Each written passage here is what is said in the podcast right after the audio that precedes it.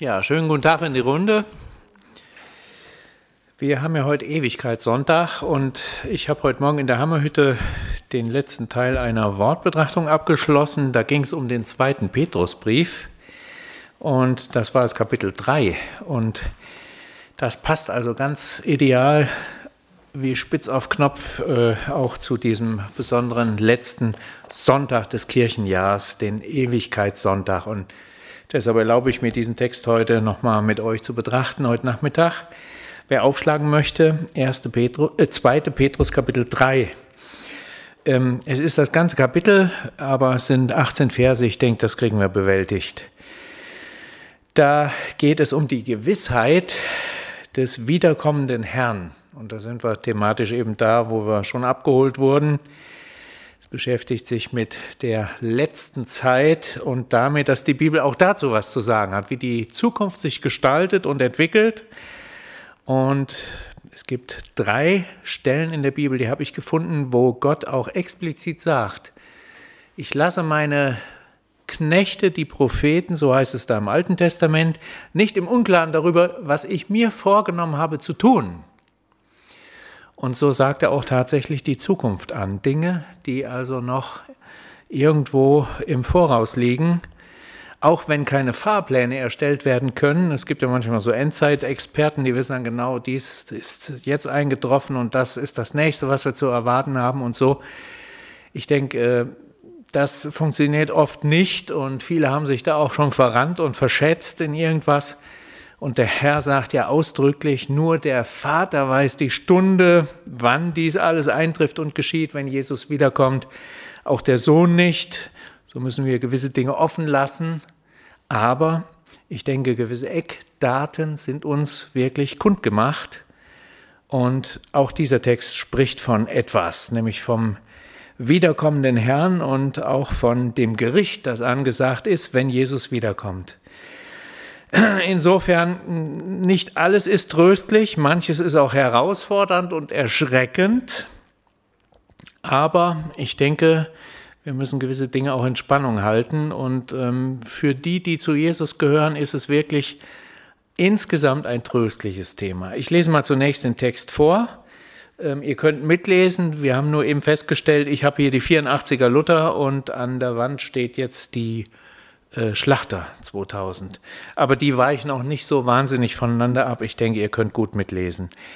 Petrus schreibt, dies ist nun der zweite Brief, den ich euch schreibe, ihr Lieben, in welchem ich euren lauteren Sinn erwecke und euch erinnere, dass ihr gedenkt an die Worte, die zuvor gesagt sind von den heiligen Propheten und an das Gebot des Herrn und Heilands, das verkündet ist durch eure Apostel.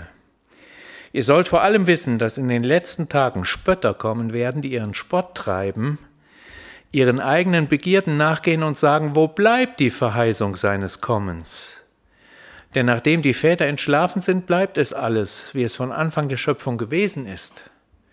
Denn sie wollen nichts davon wissen, dass der Himmel vor Zeiten auch war, dazu die Erde, die aus Wasser und durch Wasser Bestand hatte, durch das Wort, durch Gottes Wort, Dennoch wurde damals die Welt dadurch in der Sintflut vernichtet, durchs Wasser. So werden auch der Himmel, der jetzt ist, und die Erde durch dasselbe Wort aufgespart für das Feuer, bewahrt für den Tag des Gerichts und der Verdammnis der gottlosen Menschen. Eins aber sei euch nicht verborgen, ihr Lieben, dass ein Tag vor dem Herrn wie tausend Jahre ist und tausend Jahre wie ein Tag. Der Herr verzögert nicht die Verheißung, wie es einige für eine Verzögerung halten, sondern er hat Geduld mit euch und will nicht, dass jemand verloren werde, sondern dass jedermann zur Buße finde. Es wird aber des Herrn Tag kommen wie ein Dieb. Dann werden die Himmel zergehen mit großem Krachen, die Elemente aber werden vor Hitze zerschmelzen, und die Erde und die Werke, die darauf sind, werden ihr Urteil finden. Wenn nun das alles so zergehen wird, wie müsst ihr dann dastehen in heiligem Wandel und frommem Wesen, die ihr das Kommen des Tages Gottes erwartet und erstrebt, an dem die Himmel vom Feuer zergehen und die Elemente vor Hitze zerschmelzen werden? Wir warten aber auf einen neuen Himmel und eine neue Erde nach seiner Verheißung, in denen Gerechtigkeit wohnt.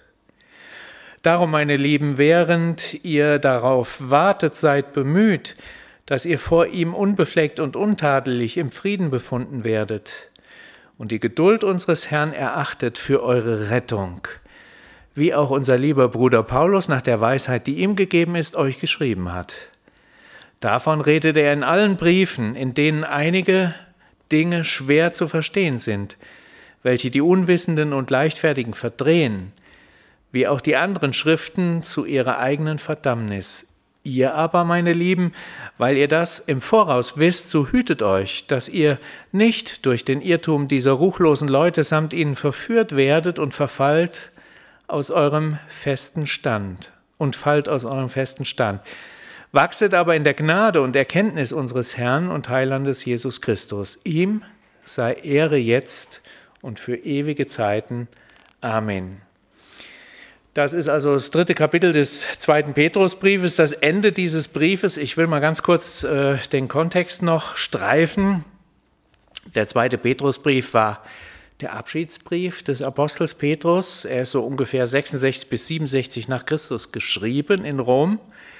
Und 68, das ist eigentlich relativ gut belegt, ist äh, Petrus dann als Märtyrer in Rom umgekommen in einer Christenverfolgung wurde der kirchlichen Tradition, also der frühen Kirchenväter nach, äh, dort gekreuzigt, und zwar mit dem Kopf nach unten, weil er nicht sich würdig befand, in der gleichen Weise wie sein Herr gekreuzigt zu werden. Und dann hat man das Kreuz umgedreht und er ist dann mit dem Kopf nach unten gekreuzigt worden.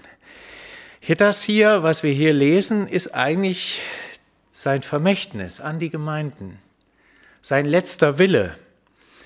Und da wird natürlich nur in so einem Testament oder letzten Willen etwas ausgesagt, was dringend gesagt werden muss und was ihm besonders wichtig ist.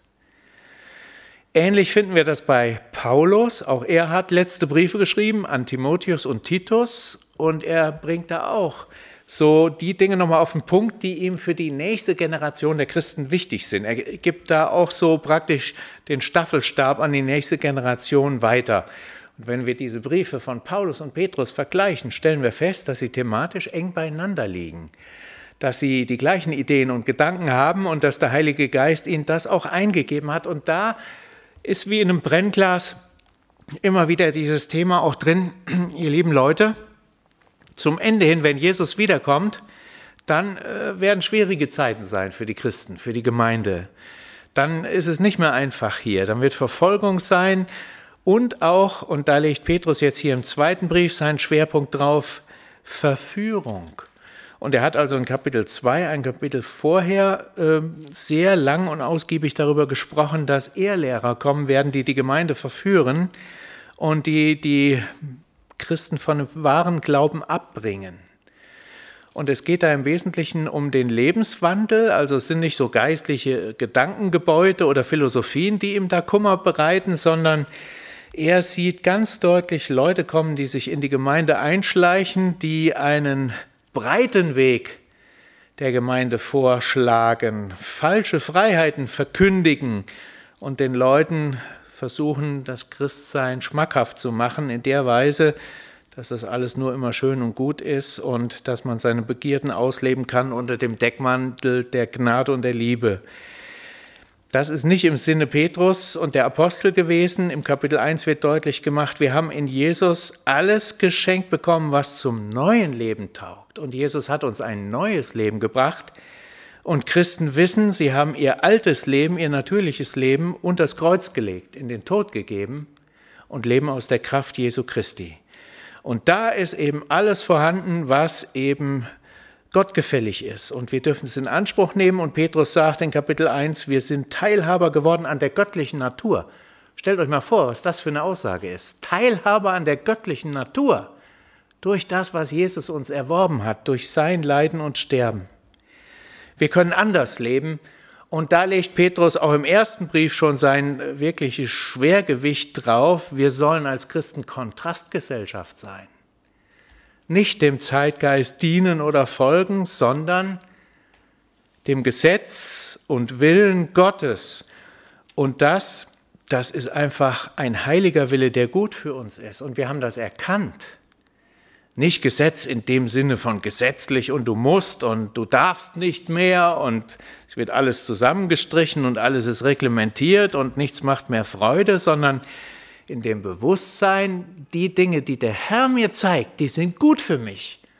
Und wenn ich die lebe und je näher ich an dem Willen Gottes lebe, desto besser gelingt mein Leben, desto besser kann ich mich im guten Sinn entfalten. Und wenn ich bewahrt werden soll vor Sünde, vor falschen Wegen, dann nehme ich das auch dankbar an, weil ich weiß, so wird mir vieles im Leben erspart, in das ich mich selber reinreite, wenn ich in vermeintlicher Freiheit Dinge tue, die Gott nicht gefallen. Also das wird immer ganz deutlich betont und klar gesagt. Und es wird auch deutlich gemacht, dass die Irrlehrer, die sich in die Gemeinde einschleichen, und das sahen die Apostel am Ende ihres Weges ganz deutlich für die Endzeit, dass da Leute kommen werden, die das Christentum verwässern, die das Christentum unklar machen und die dafür sorgen, dass viele verführt werden und letztlich nicht am Ziel ankommen. Und Petrus wird hier so drastisch, äh, ich habe das äh, dann letzten Sonntag für die Hammerhütte dann auch ausgelegt, dass er sogar in Kapitel 2 davon spricht, die Leute, die also andere verführen und selber auch diesen breiten Weg, den schmalen Weg breit machen, denen wäre es besser gewesen, dass sie den Weg der Gerechtigkeit nicht erkannt hätten, als dass sie ihn kennen und sich abkehren vom heiligen Gebot, das ihnen gegeben ist.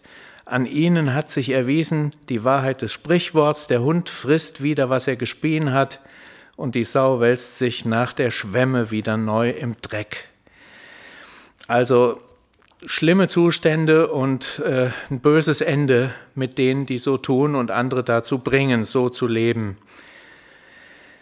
Äh, Petrus kommt dann nochmal zu der Aussage jetzt in den ersten beiden Versen, dass er es ist eigentlich eine Wiederholung aus Kapitel 1, nochmal darauf hinweist, was seine Motivation ist, den Christen ins Stammbuch zu schreiben, ihnen das nochmal klar mitzugeben, dass ihr Sinn zum lauteren Sinn erweckt wird und sie daran erinnert werden, was die Worte sind, die die heiligen Propheten, der Herr und die Apostel ihnen gepredigt haben. Wenn wir wissen wollen, was gut für uns ist, dann müssen wir auf das Wort achten. Und das hat er jetzt in dieser Dreiteilung. Die Propheten, das war das Alte Testament, das Gebot des Herrn, das war die Verkündigung des Herrn Jesus selbst und die Auslegung der Apostel, die Lehre der Apostel. Das sind die drei Säulen der Verkündigung, auf denen der Glaube ruht. Da muss man hinhören. Das muss man wälzen und bewegen und dann bekommt man die Wegweisung, die man braucht, um auch in schwersten Zeiten zu bestehen. Und das macht der Apostel Petrus der Gemeinde lieb und sagt, da liegt eure Orientierungskraft, da liegt, ja, die Positionierung, da ist der Leuchtturm, auf den ihr gucken müsst, das Wort. Und wenn ihr an diese Worte denkt, dann könnt ihr leben und dann wird euch geholfen und dann wird es auch gut. Und ich denke, das gilt für uns heute auch. Wir wissen nicht, wann Jesus wiederkommt. Wir wissen nicht, wie weit wir vorangeschritten sind in der allerletzten Zeit. Viele wache Leute gehen davon aus, dass wir in der Endzeit sind und dass die Dinge sich auch jetzt so verändern werden in Zukunft, wie das das prophetische Wort hergibt und auch uns sagt, und da hat er in Kapitel 1 auch einen ganz wichtigen Vers zugesagt, er hat gesagt, umso fester, 1 Vers 19, haben wir das prophetische Wort und ihr tut gut daran, dass ihr darauf achtet, als auf ein Licht, das scheint an einem dunklen Ort, bis der Tag anbreche und der Morgenstern aufgehe in euren Herzen. Also, wir haben etwas, was uns Wegweisung gibt, was uns hilft. Auch wenn wir Angst haben, auch wenn wir uns Sorgen machen, wir wissen als Christen, wo wir uns dran orientieren können. Und das ist schon mal ein großer Trost und eine große Hilfe. Dann fährt er fort im zweiten Abschnitt drei bis sieben, dass er von Spöttern redet, auch in diesem letzten Kapitel hier. Das hat ihn also so umgetrieben, dass er dieses Thema aus Kapitel 2, wo von den Irrlehrern und Verführern die Rede war, jetzt nochmal aufnimmt Und er bezieht jetzt dieses Thema nochmal auf diesen speziellen ähm, Bereich Wiederkunft des Herrn und redet prophetisch davon, dass es Leute geben wird, die diese Wiederkunft bestreiten werden. Das sind Spötter, die sagen, wo bleibt denn die Verheißung seines Kommens? Nachdem die Väter entschlafen sind und wir jetzt in der neuen Generation wachen und warten, es passiert ja nichts, er kommt ja nicht. Was ist das? Das muss damals wohl schon ein Thema gewesen sein und wir wissen ja, zur damaligen Zeit der Apostel war ja eine Naherwartung da. Die haben ja wirklich damit gerechnet, dass Jesus zu ihren Lebzeiten noch wiederkommt und er kam tatsächlich nicht. Und da hatten dann diese Spötter und diese Kritiker Oberwasser. Das war also ein ganz aktuelles Ding zur damaligen Zeit, als dieser Brief schon geschrieben wurde. Aber Petrus redet das auch prophetisch noch in die Zukunft, weil er eben auch nicht weiß, wann der Herr jetzt wirklich wiederkommt. Aber er sagt, er kommt, es ist verheißen, es ist angesagt. Jesus hat es gesagt, die Propheten haben es gesagt, die Apostel haben es gelehrt. Deshalb kommt Jesus wieder. Und wenn das bestritten wird, dann will ich euch sagen, dass das nicht sein kann. Und er verweist als Argument dann erstmal auf die Sintflutgeschichte. Da waren schon mal ähnliche Verhältnisse in einer Welt, die längst vergangen ist, die von Gott gerichtet wurde damals, weil die Menschen sich auch gegen Gottes Gebot stellten und gegen Gottes Willen verhielten mit ihrem ganzen Leben, mit ihrer Lebensführung und sie es so weit runtergewirtschaftet hatten, dass Gott ja der Sache nicht mehr zusah, sondern sagte, das Gericht muss kommen. Und wir wissen, wie es gelaufen ist. Nur einer, Noah und seine Familie, haben Gott vertraut, haben sich bei Gott gehalten, haben den Lebensstil der anderen nicht mitgemacht, waren Kontrastgesellschaft und haben Gott gehört. Gott gehorcht. Und Gott hat ihm dann den Auftrag gegeben, bau dir die Arche. Und dann ist es damals so gewesen, dass Noah die Arche gebaut hat, 120 Jahre, und die Leute haben das immer gesehen, sind an der Arche vorbeigegangen, an dieser Schiffsbaustelle mitten auf dem trockenen Land und haben den verlacht und verspottet und haben die Witze darüber gerissen, dass das ja wohl der größte Unsinn ist, der da damals passieren konnte. Und Noah hat Gott vertraut, hat weitergebaut. Und dann ist irgendwann diese Flut gekommen, als wahrscheinlich keiner mehr groß damit gerechnet hat. Und das Wort hat sich erfüllt, wortwörtlich. Und Petrus gebraucht dieses Beispiel, um zu sagen, ihr lieben Leute, das mit der Flut und Noah ist uns als Beispiel gegeben, dass es uns genauso ergehen wird. Das sind die Spötter, das sind die Lästerer, die sagen, so ein Blödsinn, Jesus wiederkommen und er hat es angesagt und es ist nie eingetreten. Und heute, 2000 Jahre sind vergangen und er ist immer noch nicht da. Und zum Ende hin, wenn es noch vielleicht schlimmer wird, dann werden diese Spötter auch wieder aufstehen, so wie es hier prophetisch angesagt ist, und werden das bestreiten und werden sagen, das ist Quatsch, das gibt es nicht, Jesus kommt nicht wieder. Und dann sagt Petrus, doch, er wird wiederkommen und dann wird es wiederum ein Gericht geben. Und dann ist es nicht mehr die Sintflut, weil Gott ja in der Sintflutgeschichte versprochen hat, dass er das nie wieder tun will, und hat den Regenbogen als Zeichen dafür gesetzt. Aber hier steht, und das hat Petrus durch Gottes Geist geschenkt bekommen und gesehen, am Ende wird ein Feuer kommen, ein Feuersturm und wird die Erde verschlingen. Und aufbewahrt werden alle für den Tag des Gerichts und dann werden die, die Jesus nicht vertraut haben, nicht an ihn geglaubt haben, nicht ihr Leben ihm übergeben haben, und sich die Sünde haben vergeben lassen durch sein Blut, das fließen musste zur Deckung für unsere Sünden, die werden dann ihr Urteil empfangen und verdammt werden. Es gibt ein Endgericht. Wir leben darauf zu und wenn wir vor der Wiederkunft Jesu sterben, dann kommen wir auch dahin. Aber diese letzte Generation, die wird das dann anders erleben, die wird Jesu Wiederkunft erleben und dann das Gericht. Das ist hier angesagt. Und Petrus will jetzt auch den Zweiflern in der Gemeinde und auch den Lästerern deutlich sagen, dass er von Gott auch die Dinge sehen durfte und empfangen hat und in der Autorität des Apostels diese Lehre jetzt an die Gemeinde weitergibt. Also es sind keine Dinge, die wir äh, diskutieren können, die wir verhandeln können, sondern die uns so gesagt sind, von Gott her, dass es so kommen wird. Und da sagt Petrus eben, wir müssen erstmal lernen, die Dinge mit Gottes Augen zu sehen. Und bei Gott, da herrschen ganz andere Zeitverständnisse vor, ganz andere Zeitbegriffe als bei uns. Sagt in Vers 8, bei Gott ist ein Tag wie tausend menschliche Jahre. Und tausend Jahre von uns oder bei uns, die sind bei ihm wie ein Tag. Also von daher macht er erstmal als erstes Argument deutlich, ihr lieben Leute, die Spötter haben nicht recht, wenn sie sagen, da ist äh, praktisch so ein Verzug da drin in der ganzen Angelegenheit, dass nichts mehr passiert, sondern halt, in Gottes Augen sind erst zwei Tage vergangen.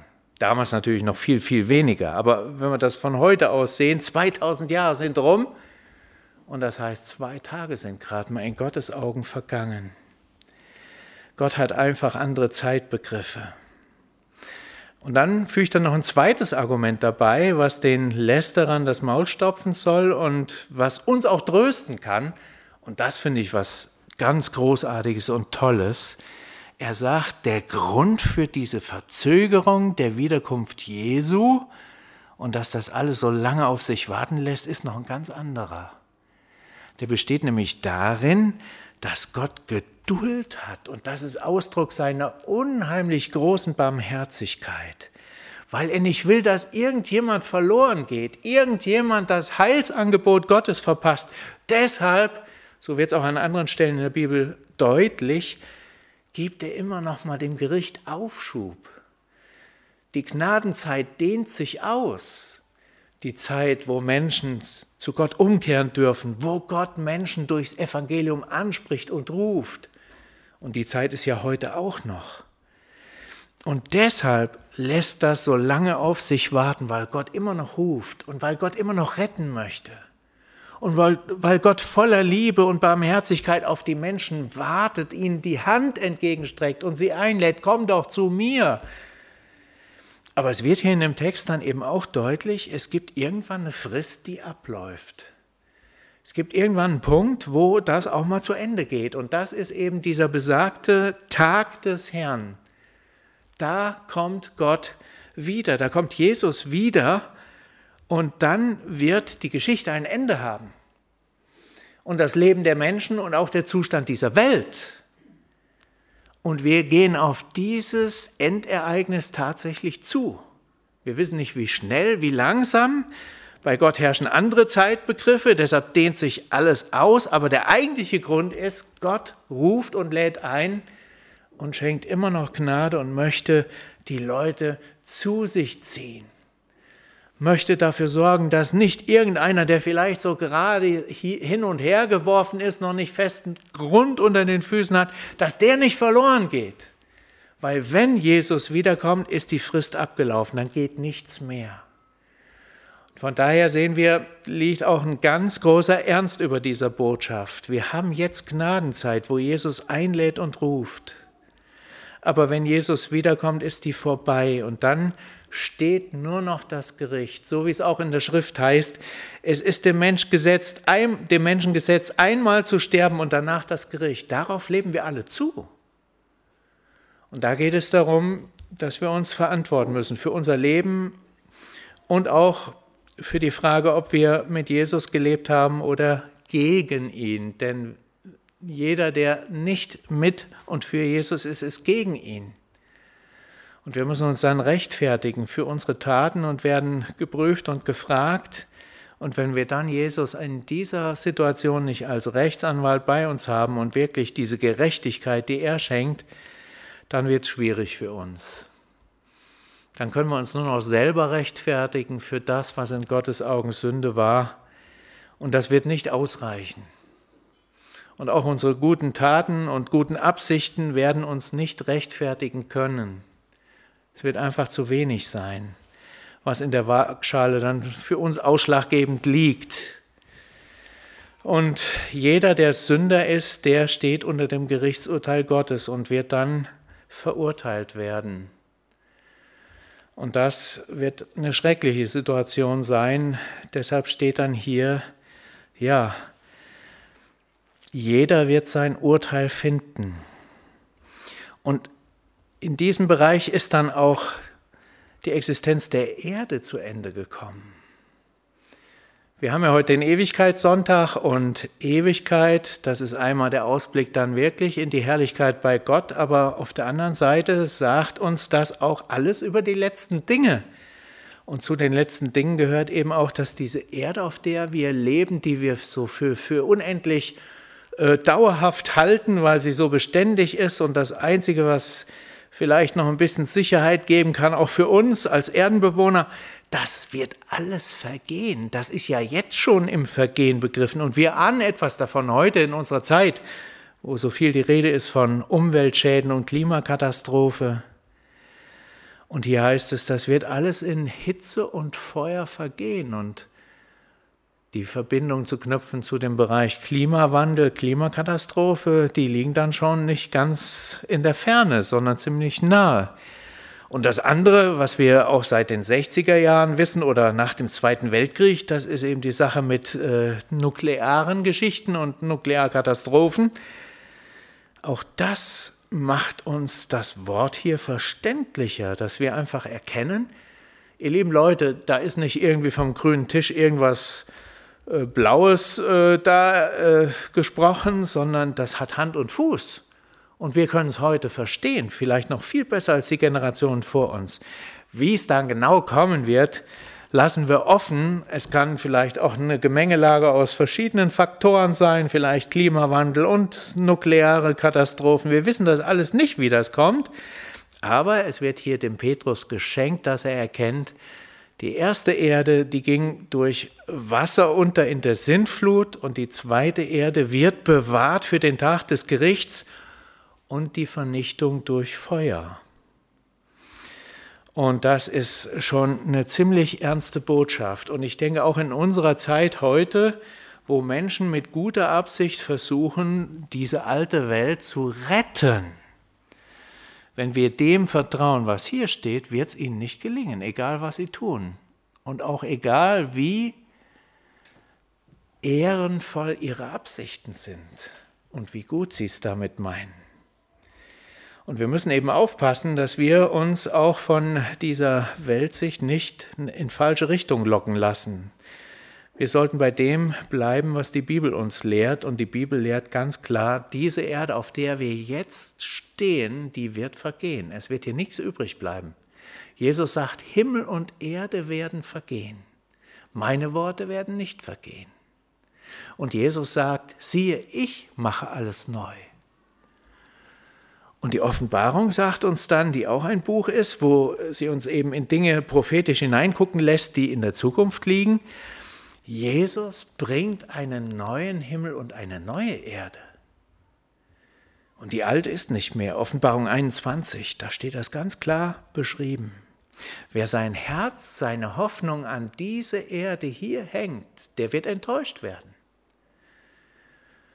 Der wird vielleicht vorher gestorben sein, aber die letzte Generation wird tatsächlich erleben, dass das hier alles weg muss, alles vergehen muss, keinen Bestand hat. Mir fällt da in dem Zusammenhang, wenn das so radikal gesagt wird, da kann man ja wirklich mit der Angst zu tun kriegen, fällt mir aber ein, dass auch schon in einem Weihnachtslied, bald ist Weihnachten, da singen wir das Lied wieder, genau auch davon singen, in dem Lied O du Fröhliche. Da heißt es, Welt ging verloren, Christ ward geboren. Und das ist wortwörtlich so gemeint. Diese Welt ist verloren gegangen im Sündenfall. Alles ist damit hineingerissen worden. Der Mensch ist vor Gott schuldig geworden und gefallen, gestürzt und hat die ganze Natur hinter sich hergezogen. Die ganze Erde ist in Schieflage gekommen. Alles ist verloren, verdorben und dem Untergang geweiht. Das muss man sich in der Radikalität vielleicht ab und zu mal vor Augen stellen lassen durchs Wort Gottes. Nicht, weil ich das sage oder Spaß dran hätte, äh, nicht, äh, weil die Botschaft jetzt unheimlich attraktiv ist, aber einfach, weil es so geschrieben steht. Und weil das, was geschrieben steht, letztendlich Recht behält, auch wenn uns Wissenschaft, wenn uns äh, Verantwortliche in äh, Politik und Gesellschaft, egal wer oder was, der Papst oder wer auch persönlich irgendwas anderes erzählt, es wird nicht stimmen, es wird nicht stimmen können. weil Gott Recht behält in allem und sein Wort. Und Petrus sagt ja der Gemeinde, ihr tut gut daran, wenn ihr euch an das haltet, was geschrieben steht. Und zwar so, wie es geschrieben steht. Und heute gibt es ja eine Menge geschulter und schlauer, findiger Theologen, die erzählen uns auch dauernd, das, was hier so steht, kannst du wörtlich ja gar nicht so nehmen, musst ja ganz anders verstehen. Sie werden dadurch zu Verführern. Sie führen viele in die Irre, wenn sie den Leuten das Vertrauen zur Schrift nehmen, so wie sie gegeben ist. Und es bedarf nicht kluger Erkenntnisse und Rhetorik, sondern es bedarf des Geistes Gottes, das zu verstehen. Und so wie der Geist Gottes dem Petrus damals die Dinge gezeigt hat, der hat das nämlich nicht aus sich selber gewusst, dass die Erde durch Feuer vergehen wird und dass bei Gott tausend Jahre wie ein Tag sind. Das hat ihm Gott gezeigt. Und so hat er es aufschreiben können. Und wenn wir es heute lesen und in dem gleichen Geist lesen, wird uns auch der Geist Gottes deutlich vor Augen stellen, was er uns sagt und was bei ihm gilt. Und das ist wichtig und entscheidend. Und da stehen dann wirklich auch Informationen und Sachen, die wir dann so mitnehmen können. Und zwar nicht, dass wir darüber Angst kriegen und uns Sorgen machen, sondern so, dass wir erkennen als Kinder Gottes, wir haben einen Gott, der hat einen Plan. Und den führt er aus. Und dieser Plan ist auf lange Sicht vom Ende her betrachtet, so wie die Heilige Schrift die Dinge dann auch vom Ende her sieht, gut auch wenn schreckliche Dinge ausgesagt sind, die in Spannung zu dem Guten stehen. Es ist wichtig, ob wir gerettet sind oder nicht. Das ist wirklich eine Frage, die uns der Text heute auch aufgibt. Bist du wirklich gerettet? Hast du wirklich Jesus als deinen Heiland und Retter? Dann bist du auf der sicheren Seite. Dann kann kommen, was will, und dann muss ich auch erfüllen, was will. Du hast Zukunft und Hoffnung in ihm. Er bringt dich da durch. Und er hat uns dann eben versprochen, wie ich es eben angesagt habe, dass ein neuer Himmel, eine neue Erde auf uns wartet. Oder wie wir es eben bei Johannes gelesen haben in der Textlesung, dass da gesagt ist, dass Jesus selber uns vorangegangen ist, durch den Tod ins ewige Leben hinein, um uns Wohnungen einzurichten, die er uns selber baut. Das ist unsere Zukunft und Hoffnung. Wer sich hier an die alte vergehende Erde klammert, die jetzt schon quietscht, äh, quietscht und ächzt, und wo wir deutlich spüren, das hat keine Zukunft mehr, sondern das wird wahrscheinlich alles noch mehr zerflettern und sich verlaufen und zerfallen, so wie es hier heißt, dann liegt unsere Hoffnung eben nicht da, sondern in dem Bereich, den Jesus uns versprochen hat. Und Glaube bedeutet, ich vertraue Jesus mehr. Ich vertraue seinem Wort mehr als dem, was ich vor Augen sehe und was mir meine Erfahrung sagt und was mir andere Menschen zuflüstern und sagen und was ich in der Presse lese und was ich vom Fernsehen vorgesagt kriege und von den neuen Medien. Wir merken, die Christen sind immer ein Stück weit herausgefordert, die Dinge zu hinterfragen, sich vom Wort Gottes hinterfragen zu lassen, aber auch die Dinge zu hinterfragen, die ihnen sonst so serviert und angeboten werden. Und dann, das macht Petrus eben auch sehr deutlich in diesen beiden Briefen, wenn er sie so im Zusammenhang liest, er weiß, dass Christen immer eine Kontrastgesellschaft sind. Christen immer, ja, irgendwo mit beiden Beinen auf dem Boden dieser Welt stehen, aber doch wissen im Glauben, wir sind nur auf Abruf hier und Petrus gebraucht das Bild von der Pilgerschaft. Wir sind als Pilger hier unterwegs. Wir wandern, weil wir ein anderes Ziel haben, durch die Welt. Wir nehmen an den Dingen teil, nehmen das alles auch ernst und machen nichts lächerlich, machen nichts irgendwie krumm oder äh, sind lebensfeindlich oder sowas. Nein, wir leben hier aber unser Bezugspunkt ist im Himmel und ist bei Gott und ist bei Jesus. Der ist unser Maßstab, der ist unser Lebensmittelpunkt. Von ihm lassen wir uns prägen und bestimmen. Das ist eben wichtig und entscheidend. Und so kommt er dann eben bei all dem Schrecklichen, was er hier sagt, zu dieser Evangeliumsbotschaft, dass er dann eben äh, davon spricht, es muss alles äh, kaputt gehen, es muss alles äh, ja, zum Ende gebracht werden und das wird mit einer gewaltigen Katastrophe am Schluss sein. Aber in äh, Vers äh, 13 sagt er dann eben, wir warten auf einen neuen Himmel und auf eine neue Erde. Nach seiner Verheißung, weil Jesus das gesagt und versprochen hat. Und in denen, in neuen Himmel und neuer Erde, da wohnen Gerechtigkeit. Das ist auch so eine Utopie, dass Leute meinen, in dieser gefallenen, sündhaften Welt Gerechtigkeit schaffen zu können. Viele haben diese gute Absicht. Wir wollen die Welt verändern, wir wollen die Welt verbessern, wir wollen bessere Lebensgrundlagen und Lebensverhältnisse schaffen. Und die meinen das ernst. Und das ist auch von der Motivation nicht in Abrede zu stellen. Aber sie überschätzen ihre Kraft und Möglichkeiten. Sie werden es nicht schaffen. Nur einer kann alles neu machen und das ist Jesus. Und der muss von außen in diese zerstörte und geschundene Welt hineinkommen, um uns zu helfen. So ist er damals als Kind in der Krippe zum ersten Mal gekommen und so kommt er auch als wiederkommender Herr. Wirkliche Hilfe erfahren wir nur von außen. Wir schaffen es nicht. Wir können uns mit Gott nicht selbst in Ordnung bringen. Wir können uns nicht mit Gott in Kontakt versetzen aus eigener Kraft. Wir haben nicht die Mittel und Möglichkeiten dazu. Dazu musste Jesus von außen kommen, als Kind in der Krippe, musste am Kreuz für uns sterben, musste die Versöhnung mit Gott fertigbringen, weil er der einzige Mittler zwischen Gott und Mensch wirklich als sündloser Gottessohn und wahrer Mensch dazu fähig war. Und er hat das geschafft und hat es uns erworben und wir dürfen es im Glauben empfangen und annehmen. Und so wird er wiederkommen und diese verlorene Welt zurechtbringen, weil wir es nicht schaffen. Wir reiten alles in Grund und Boden. Wir hinterlassen nur Schutt und Asche. Und selbst die größte Wissenschaft und Technik wird es nicht richten können. Es ist eine ernüchternde Botschaft, aber das ist nach meiner Erkenntnis wirklich die Botschaft, die unterm Strich bleibt. Wir brauchen Hilfe von außen und das ist dann in dieser Endphase der Welt der wiederkommende Herr. Und da sagt Petrus, auf den warten wir. Und der wird eine neue Welt schaffen.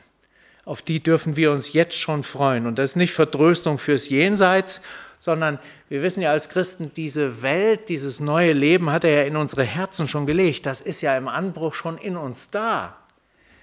Und auch da, wo wir leben, wo wir arbeiten, wo Gemeinde ist, bei all dem, was auch noch an Altem da immer mit reinkommt. Es ist so eine Art Kampfeszone, wo Gutes und Schlechtes sich manchmal gegenüberstehen, aber das Neue ist schon da und Jesus hat es gebracht. Wer Jesus hat, hat das Leben und nicht irgendwann in der Zukunft, sondern jetzt und hier.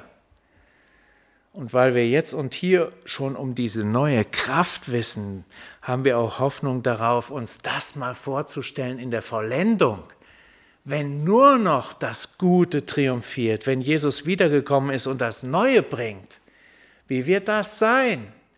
Eine Welt, in der Gerechtigkeit wohnt, eine Welt, in der Frieden ist, eine Welt, in der kein Tod mehr ist, existiert. Alles das steht in Offenbarung auch wörtlich so drin. Darauf freuen wir uns. Und wenn wir Ewigkeitssonntag haben, dann tun wir eigentlich einen Blick über unsere alte Welt hinaus in diese Dinge, die auf uns zukommen, in Jesus und die er uns versprochen hat. Er wird das alles nach seiner Verheißung erfüllen. Und darauf können wir uns freuen. Jetzt kommt Petrus ab Vers 14 dann noch zum neuen Sinnabschnitt, dass er sagt, ihr lieben Leute, weil diese Freude in uns berechtigt ist und wir wirklich diese Freude auch in uns jetzt schon haben, in der Hoffnung, Deshalb können wir jetzt so leben, und da sagt er, das sollen wir auch tun, seid bemüht, dass ihr unbefleckt und untadelig im Frieden befunden werdet. Und das hat er in Kapitel 1 auch schon mal erwähnt, da redet er noch von christlichen Tugenden, das könnt ihr nochmal nachlesen, 1 Vers 5 folgende, da steht das drin. Wir haben in dem, was Jesus uns anbietet, an Möglichkeiten eine ganz neue Lebensbasis. Wir brauchen nicht mehr zu sündigen in der Weise, dass wir es zwanghaft tun müssen, sondern wir können uns zu ihm halten, wir können ihm folgen und dürfen da, wo wir trotzdem schuldig werden, uns auch diese Schuld vergeben lassen. Und dann haben wir die Möglichkeit, in Liebe zu leben, Hoffnungsträger zu sein in einer Welt, die voller Hoffnungslosigkeit ist. Ihr habt Kollegen, ihr habt Nachbarn, ihr habt Freunde, ihr habt Verwandtschaft, die nicht glaubt. Alles Menschen, die immer mehr in Hoffnungslosigkeit versinken, die Angst haben vor Corona, vor der Zukunft, vor dem Tod, vor den Zuständen, die eben sich jetzt vielleicht auch in der Natur noch immer mehr zum Schlechten verwandeln. Wir sind als Menschen davon nicht ausgenommen, aber wir haben trotzdem Hoffnung. Wir haben trotzdem eine andere Botschaft. Und das dürfen wir den Menschen weitersagen. Und so dürfen wir sie ein Stück weit auch trösten und ihnen ein Stück weit als Kontrastpersonen auch andere Perspektiven aufzeigen. Und dazu will ich euch auch Mut machen. Und so versteht es der Petrus auch hier und auch die Sünde meiden. Am Ende wird ja, so sagen die Endzeitreden von unserem Herrn Jesus und auch von den Aposteln, die Sünde wird überhand nehmen. Alles wird zur Freiheit erklärt. Alles kann man tun und lassen. Wir leben ja heute in dieser Zeit schon unter diesen Bedingungen. Alles wird hoffähig gemacht, auch in der Kirche, auch in der Gemeinde. Es ist fast alles möglich, was in der Bibel ganz klar als Sünde bezeichnet wird, als gottwidrig und für Christen zu meiden. Und wir dürfen so leben und dürfen so zeugnishaft den anderen zeigen, dass man auch wirklich anders leben kann. Dass es Lebensstile gibt, die sich von der Allgemeinheit abheben oder unterscheiden.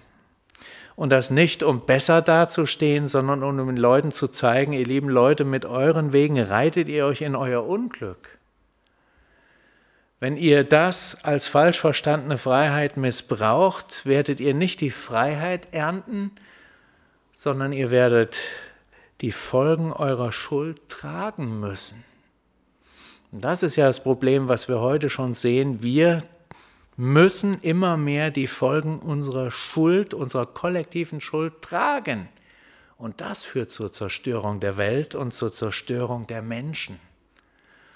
Ein Beispiel, Gott hat ganz klare Anweisungen gegeben, wie Mann und Frau zusammenleben, wie Familie funktioniert und so weiter und so fort. Wer das lebt, versucht zu leben und umzusetzen, der lebt gut. Der hat auch seine Probleme, ganz klar, aber der lebt im Großen und Ganzen nach seiner Bestimmung, so wie Gott das vorgesehen hat. Und Menschen, die andere Wege gehen, die reiten sich ins Elend. Die Zerstörung der Familie ist ein ganz großes Problem in unserer Gesellschaft. Da sehen wir so viel Elend, so viel Beziehungskrisen, so viel Beziehungstod, so viele Kinder, die ohne Eltern aufwachsen müssen, so viel Streit, so viel Mord und Totschlag schlimme Dinge, die dadurch kommen, dass Menschen in Sünde fallen und sündige Wege gehen und meinen, sie würden der vermeintlichen Freiheit folgen. Und manch einer merkt erst, wenn er alles an die Wand gefahren hat, dass das keine Freiheit war. Nur ein Beispiel, es gibt viele andere, wo das eben deutlich wird. Wir als Christen dürfen anders und da sagt der Petrus, lebt doch so, wie die Freiheit des Glaubens euch das wirklich vorschlägt und wie ihr es auch in der Kraft Jesu leben könnt, dann geht es euch einfach gut und ihr seid Zeugnis für andere und könnt sie durch euer Verhalten auch zu einem anderen Leben vielleicht motivieren und gewinnen. Dann kommt dann auf Paulus zu sprechen, das will ich jetzt nicht mehr groß ausführen. Der Paulus hat im Grunde die gleichen Dinge geschrieben wie der Petrus mit anderen Worten und ähm, sagt eben auch Römer 2, Vers 4 ganz deutlich, weißt du denn nicht, dass Gottes Güte dich zur Umkehr bewegen will, zur Umkehr leiten will? Ähm, also wir sollen die Geduld unseres Herrn erachten als Zeichen für unsere Rettung, als Erweis der Liebe Gottes und Barmherzigkeit. Und Paulus hat das ähnliche dann Römer 2, Vers 4 auch ausgesagt. Ja, und dann kommt noch auf Paulus und seine Briefe zu sprechen. Interessant ist da eben jetzt für uns vielleicht heute nur, dass der Petrus die Paulusbriefe gekannt hat. Das ist ja auch interessant. Also die Briefe der Apostel wurden untereinander gelesen, wurden weitergereicht. Und das, was sich da abzeichnete als Gottes Wort, war ja noch nicht als Buch gesammelt und im Kanon vereint, aber in den Gemeinden bekannt. Und so wusste der Petrus von den Paulusbriefen und wusste auch, dass sie zum Teil schwer zu verstehen waren. Und das schreibt er auch so ganz offen hier rein. Finde ich auch tröstlich und vielleicht für den einen oder anderen auch als Trost hilfreich, der sich vielleicht beim Lesen eines Paulusbriefes manchmal auch müht und denkt, was ist denn hier ausgesagt? Ich verstehe es ja gar nicht. Auch der große Apostel Petrus hatte da schon seine Probleme. Ja, und dann äh, kommt er nochmal zum Schluss auf diese äh, äh, Führer zu sprechen und er sagt eben, hütet euch davor, dass ihr nicht verführt werdet und fallt nicht aus eurem festen Stand. Ich denke, das ist auch für uns in unseren Zeiten heute ein wichtiger Hinweis, dass wir als Gemeinde auch zusammenstehen, die Bibel fleißig lesen, uns gegenseitig helfen, diese Dinge, die hier aufgeschrieben sind, besser zu verstehen, weil das bewahrt uns davor, dass wir in die Irre gehen. Das bewahrt uns davor, Verführern anheimzufallen, die auch heute unterwegs sind und versuchen, ja, der Teufel, der dahinter steckt, sagt er im ersten Petrusbrief, der ist eben wie ein brüllender Löwe, der überall rumschleicht und jeden, den er verschlingen kann, auch versucht zu verschlingen. Also von daher ein wichtiges Wort auch für uns, ein herausforderndes, aber ich denke auch ein gleichzeitig tröstendes Wort. Und er schließt das Ganze ab mit dem letzten Vers, da sagt er, wachset aber in der Gnade und Erkenntnis unseres Herrn und Heilandes Jesus Christus. Das ist jetzt unterm Strich nochmal die Konsequenz und das Fazit oder das Substrat der ganzen Angelegenheit. Wir sollen auf Jesus sehen und in ihm wachsen und wenn wir ihn besser erkennen und ihn wirklich im Zentrum unseres Lebens haben und auch im Zentrum unserer Gemeinde haben, dann wird er uns helfen und das wird uns auch helfen zu bestehen. Und so können wir ja einfach weitergehen und warten auf die Dinge, die kommen, die uns angesagt sind. Wir sind informiert, wir wissen nicht die Feinheiten, aber die Eckdaten. Und das hilft uns, die Zeit, in der wir leben, auch besser einzuschätzen und zu begreifen, dass sie herausfordernd und auch gefährlich ist. Und wir brauchen da seine Durchhilfe und das Vertrauen auf ihn und sein Wort. Aber dann hat er zugesagt, dann wird es gelingen und dann werden wir auch erleben und erfahren, dass alles, was er versprochen hat, erfüllt werden wird. Nichts bleibt übrig. Und Jesus sagt ja dann selbst, Himmel und Erde werden vergehen, meine Worte aber werden nicht vergehen. Gottes Wort bleibt und das ist feste Basis für ein gelingendes und gutes Leben in Zeit und Ewigkeit. Amen. Ich möchte noch mit uns beten. Jesus Christus, danke für dein Wort. Danke, dass wir dieses Wort nach so viel tausend Jahren noch haben und dass dieses Wort uns heute gesagt hat, dass bei dir diese vielen tausend Jahre, diese 2000 Jahre nur wie zwei Tage sind Herr, wir müssen lernen, uns ja den Blick auf dich richten zu lassen, von dir her die Dinge wahrzunehmen und zu sehen. Und dann werden auf einmal viele Dinge relativiert, werden anders. Das, was groß vor uns steht, wird klein. Das, was uns Angst macht, wird ganz gering. Und das, was von dir wichtig ist, wird uns auch ganz groß. Und dazu segne dein Wort an uns, auch heute dieses vielleicht so fremde Wort, was auch von den Gerichten spricht und deutlich macht, dass alles irgendwo auch ein Stück weit doppelbödig ist und dass es in Spannung gesetzt ist und auch in Spannung gehalten werden muss. Bewahre uns, dass wir von irgendeiner Seite abrutschen und die Dinge falsch sehen. Hilf uns, dein Wort besser zu verstehen, auch das prophetische Wort. Und danke, dass du es uns gegeben hast als Orientierung und als Beweis dafür, dass du uns niemals allein lässt, auch in der Zukunft nicht. Und dass wir wirklich wissen dürfen, du kommst wieder. Und darin ist unsere begründete Hoffnung, dass die Dinge auf dieser Welt wirklich besser werden, weil du es selber richtest, weil du die Kraft dazu hast und weil du möchtest, dass Menschen zu dir kommen und bei dir bleiben und wirkliches Leben empfangen, das über den Tod hinaus Bestand hat. Herr, das hast du uns alles geschenkt und dafür ehren und preisen wir dich. Amen.